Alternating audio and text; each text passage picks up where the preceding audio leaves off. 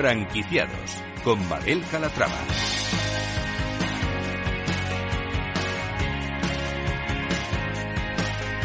Hola, ¿qué tal? Muy buenos días y bienvenidos a Franquiciados, una ventana al mundo de las franquicias y de las pymes en el que les ofrecemos las últimas novedades del sector. Si estos días se están planteando formar parte de la industria, presten mucha atención porque esto les interesa. Comenzamos.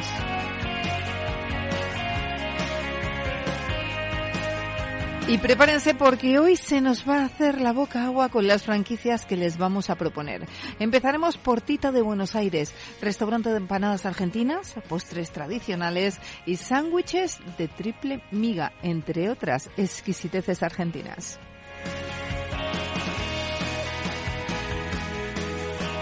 Y si son de los que prefieren hamburguesas, hoy están de suerte. También hablaremos con BDP Burger, premio a la mejor hamburguesa de Madrid, con un local en Coslada. Abrirá otro en breve y empezará de esta forma su expansión nacional.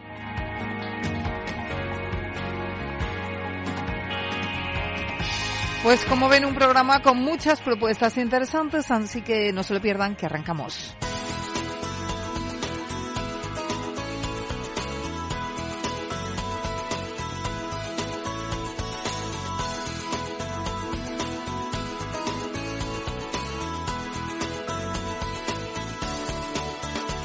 Franquicias de éxito.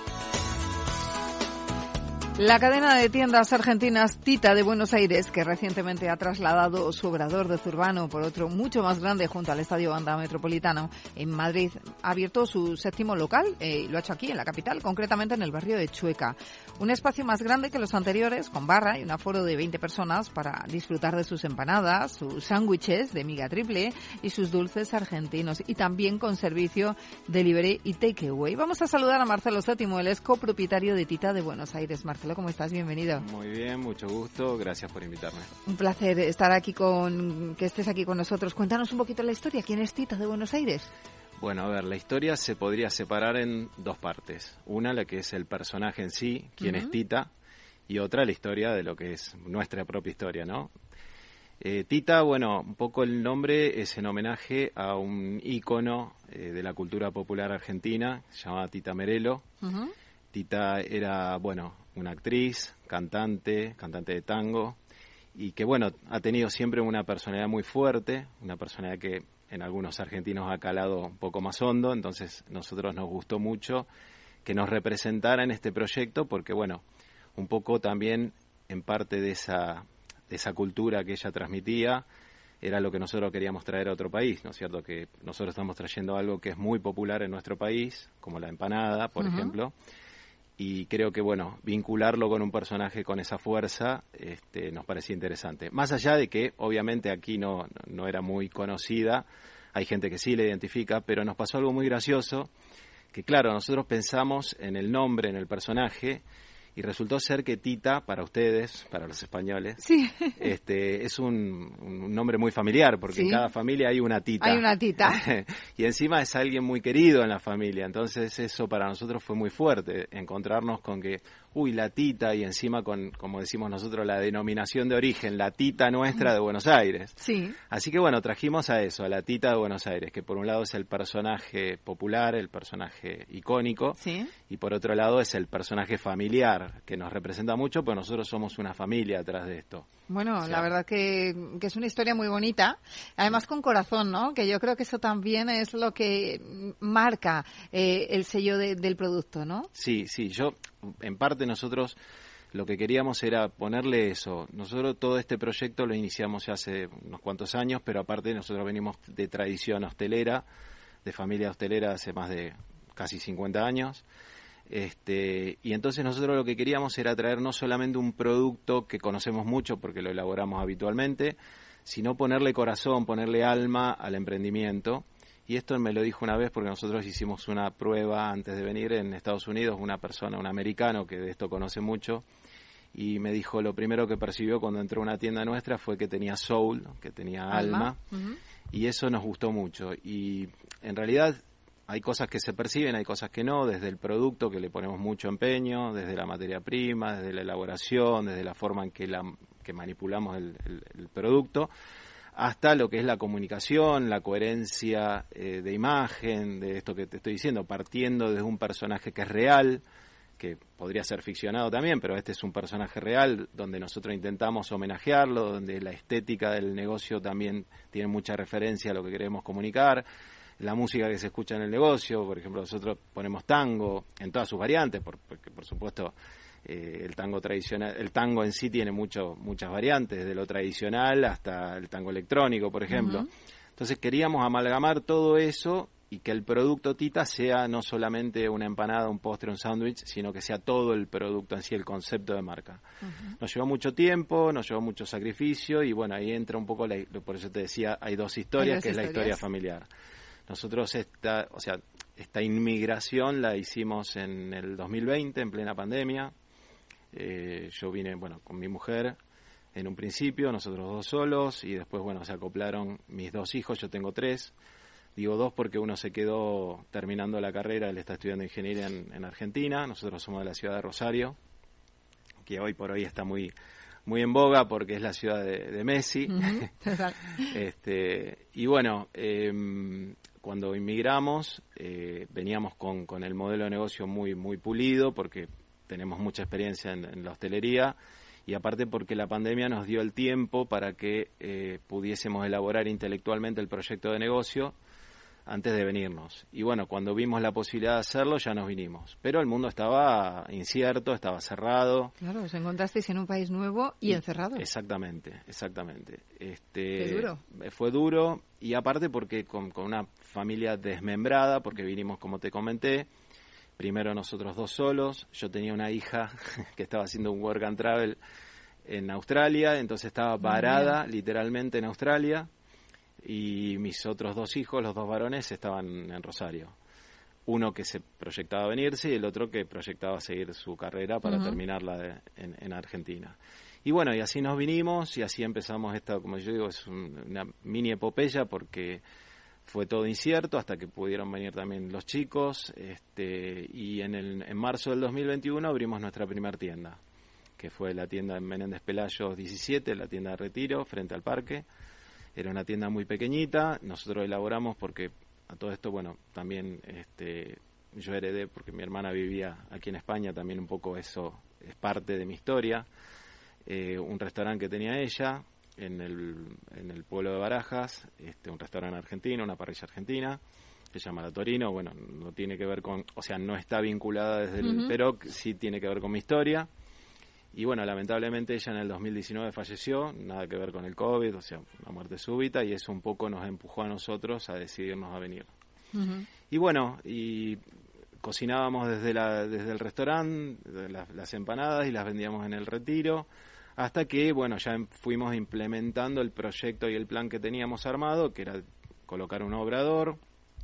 Un poco el plan inicial era tener un obrador con local propio, este, ¿Por qué? Porque nosotros queremos tener el control del 100% de lo que es la parte operativa, desde la elaboración hasta la venta del producto. Entonces nos parecía que tenerlo controlado bajo un mismo techo eh, iba a ser importante. Y ver desde ese obrador cuántos locales satélites podíamos administrar la producción.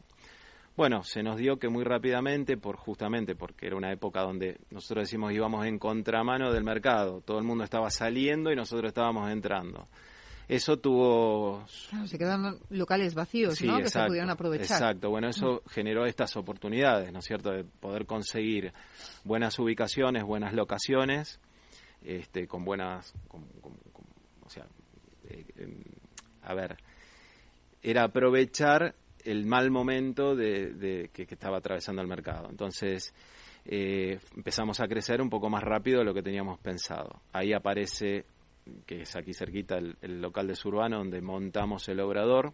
Y a partir de ahí ya teníamos obrador propio y empezamos la expansión ya con más tiendas. Y bueno, en el 2021 fue muy productivo porque cerramos el año con cuatro tiendas, este, con el obrador.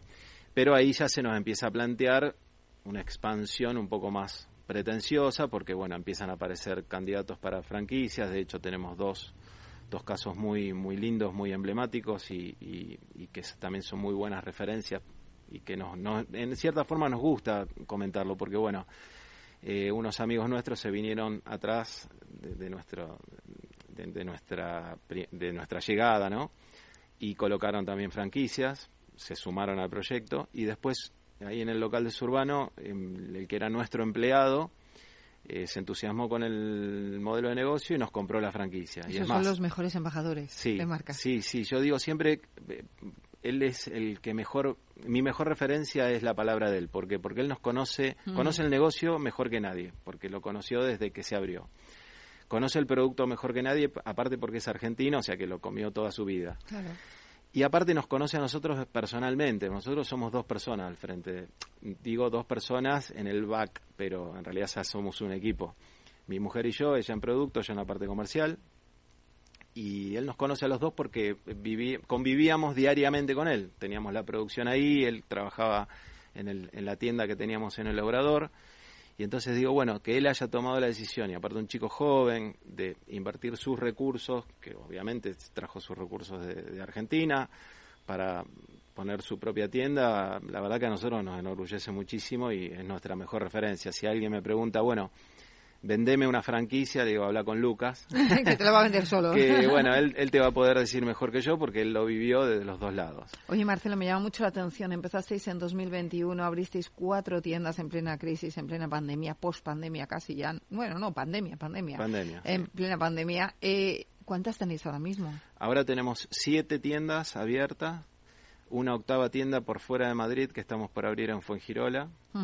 Eh, también eso nos gustó muchísimo porque, bueno, también unos argentinos que se vinieron a vivir eh, apostando un poco por el cambio, pero también apostando por, por la marca, porque ellos conocieron y, se entusiasmaron y se fueron a vivir a la costa de Málaga y, bueno, se establecieron ahí y ya tienen el local listo, que la semana que viene o la próxima estaremos inaugurando.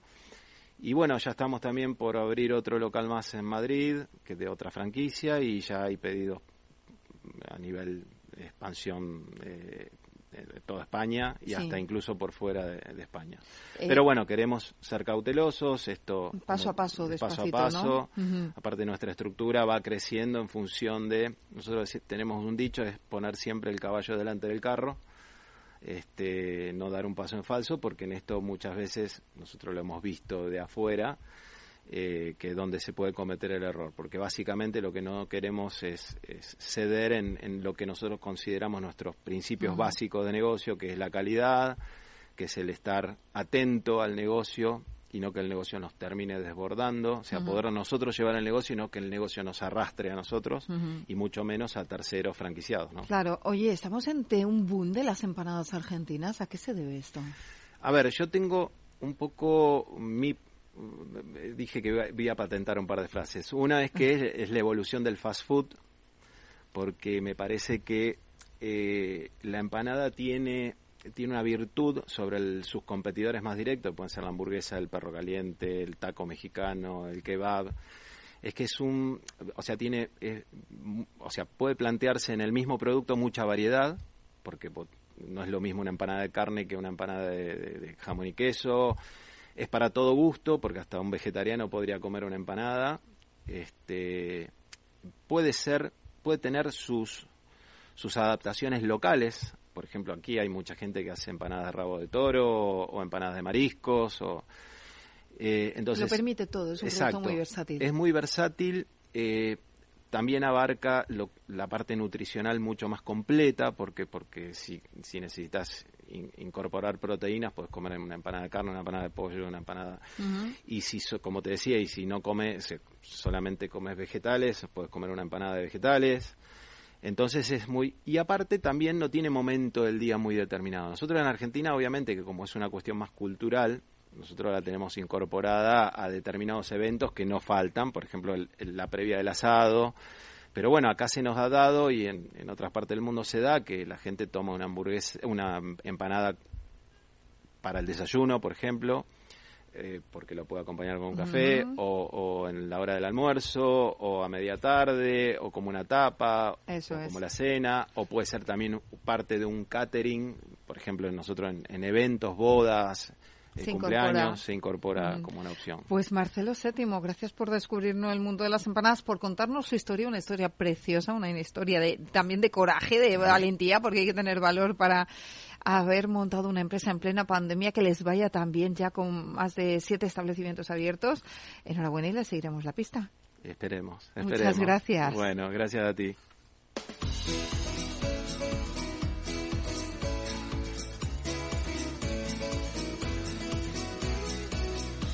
Franquiciados.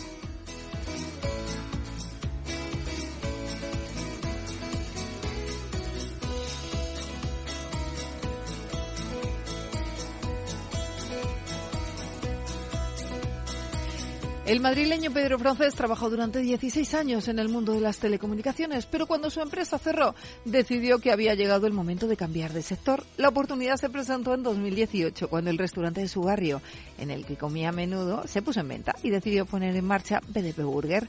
Especialistas en hamburguesas ya cuentan con reconocimientos. Su hamburguesa, la fracasada, ha sido la ganadora del primer certamen del Burger Showdown Madrid, competición en la que 32 de las mejores hamburgueserías de la Comunidad de Madrid compiten por ser la mejor de la capital. Se trata de una hamburguesa de carne de vaca madurada de 60 días. Les va tan bien que han decidido eh, montar más locales y empezar a franquiciar. Vamos a hablar con uno de sus futuros franquiciados. Él es Alfonso Ferrón, franquiciado de BDP Burger. Alfonso, ¿cómo estás? Bienvenido. Hola, buenos días. Bueno, una historia muy curiosa la de la marca, del sector de las telecos a la hamburguesa, ¿no? Pues sí, la verdad es que, bueno, eh, las situaciones yo creo personales eh, y las ganas de, de crear algo nuevo hacen que, que las ideas surjan y, y así surge un poco la, la idea de Pedro. Y Alfonso, en su caso, en el caso de su apuesta por esta franquicia, eh, ¿qué le llevó a convertirse en franquiciado? ¿Qué le animó?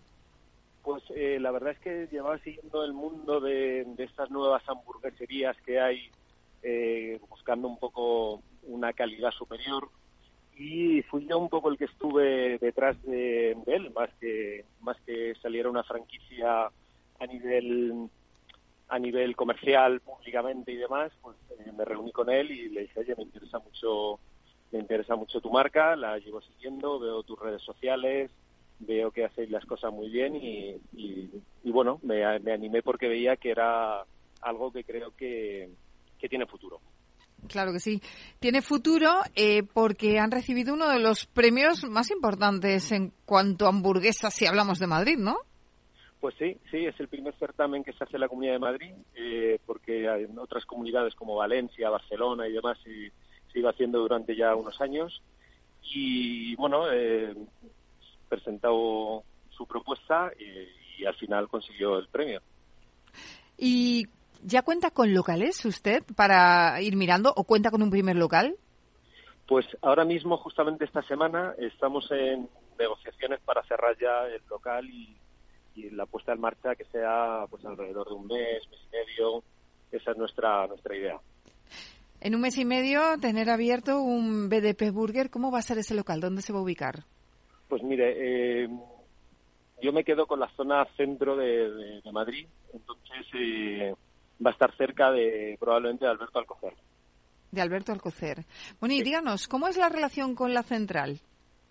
Pues la verdad es que, bueno, como es un, un franquiciado nuevo, el, el, trato es excepcional, vamos, es, cuento con todo su apoyo, con, con toda su organización y, y, la verdad es que, bueno, eh, la ayuda que estoy teniendo desde un inicio es, es, es, es espectacular, vamos. Uh -huh. eh, más, más, que franquiciados parecemos socios, ¿no? Por, por el, el, cómo estamos organizando todo. Bueno, eso es estupendo. Ir a hablar así a un franquiciado de, del propietario de una marca es la verdad que la mejor publicidad que se le puede hacer.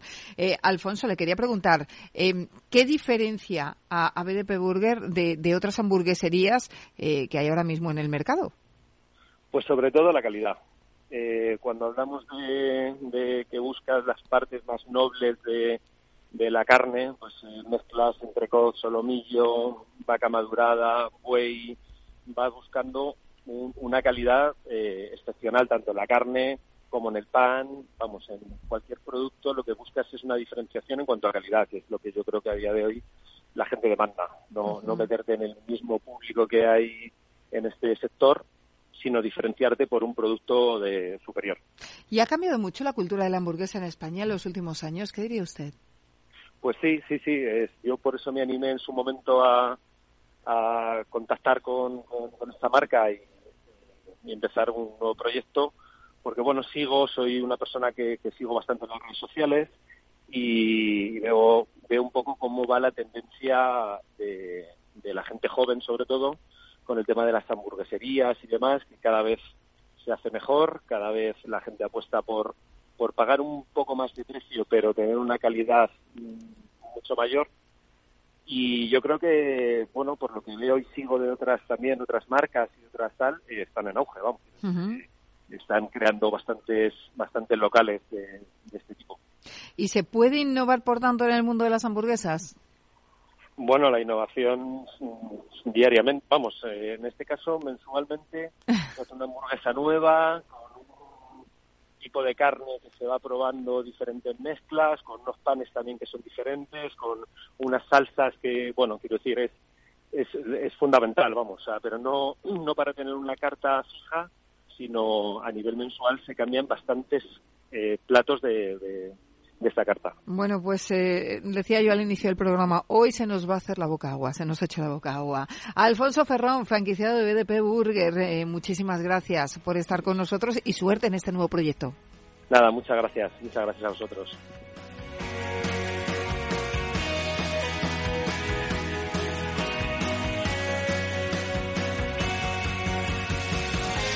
Pues hasta aquí el programa de hoy. Gracias de parte del equipo que hace posible este espacio, de María José Bos en la realización técnica, Miki Garay, que les habla, Mabel Calatrava. Nosotros volvemos con más historias de franquicias y de pymes la semana que viene. Hasta entonces, sean muy felices.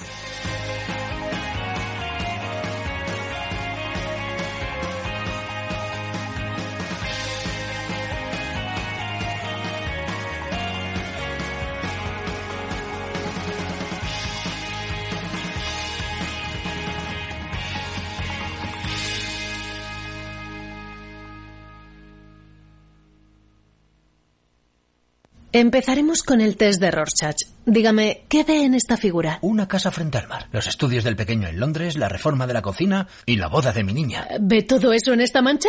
En Renta 4 Banco sabemos que hay cosas que no te puedes quitar de la cabeza. Por eso hemos creado nuestro planificador financiero familiar, un servicio gratuito que te ayuda a planificar tus necesidades financieras futuras y actuales para que no tengas que preocuparte de nada. Entra en r4.com y descúbrelo. Renta 4 Banco quieres más. Capital Radio, Madrid, 103.2 FM.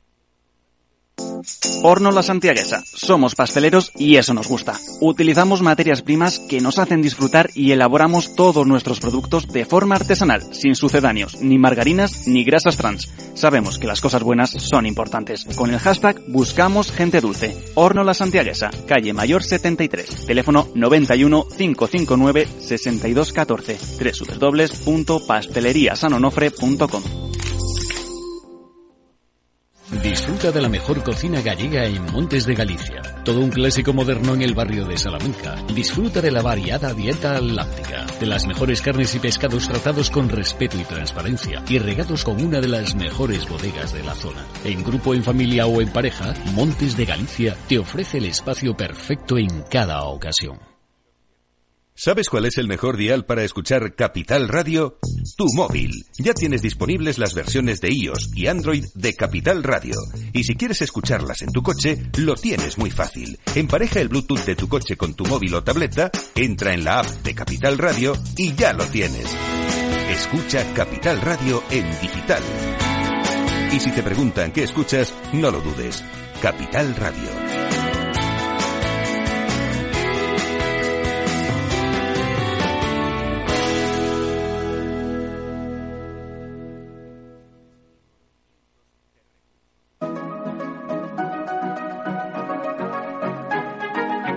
Los sábados a la una de la tarde, Capital Radio se adentra en el mundo de la solidaridad y el emprendimiento social. Presentado por Federico Quevedo, llega un espacio abierto a la cultura del bien. Compromiso humano en Capital Radio.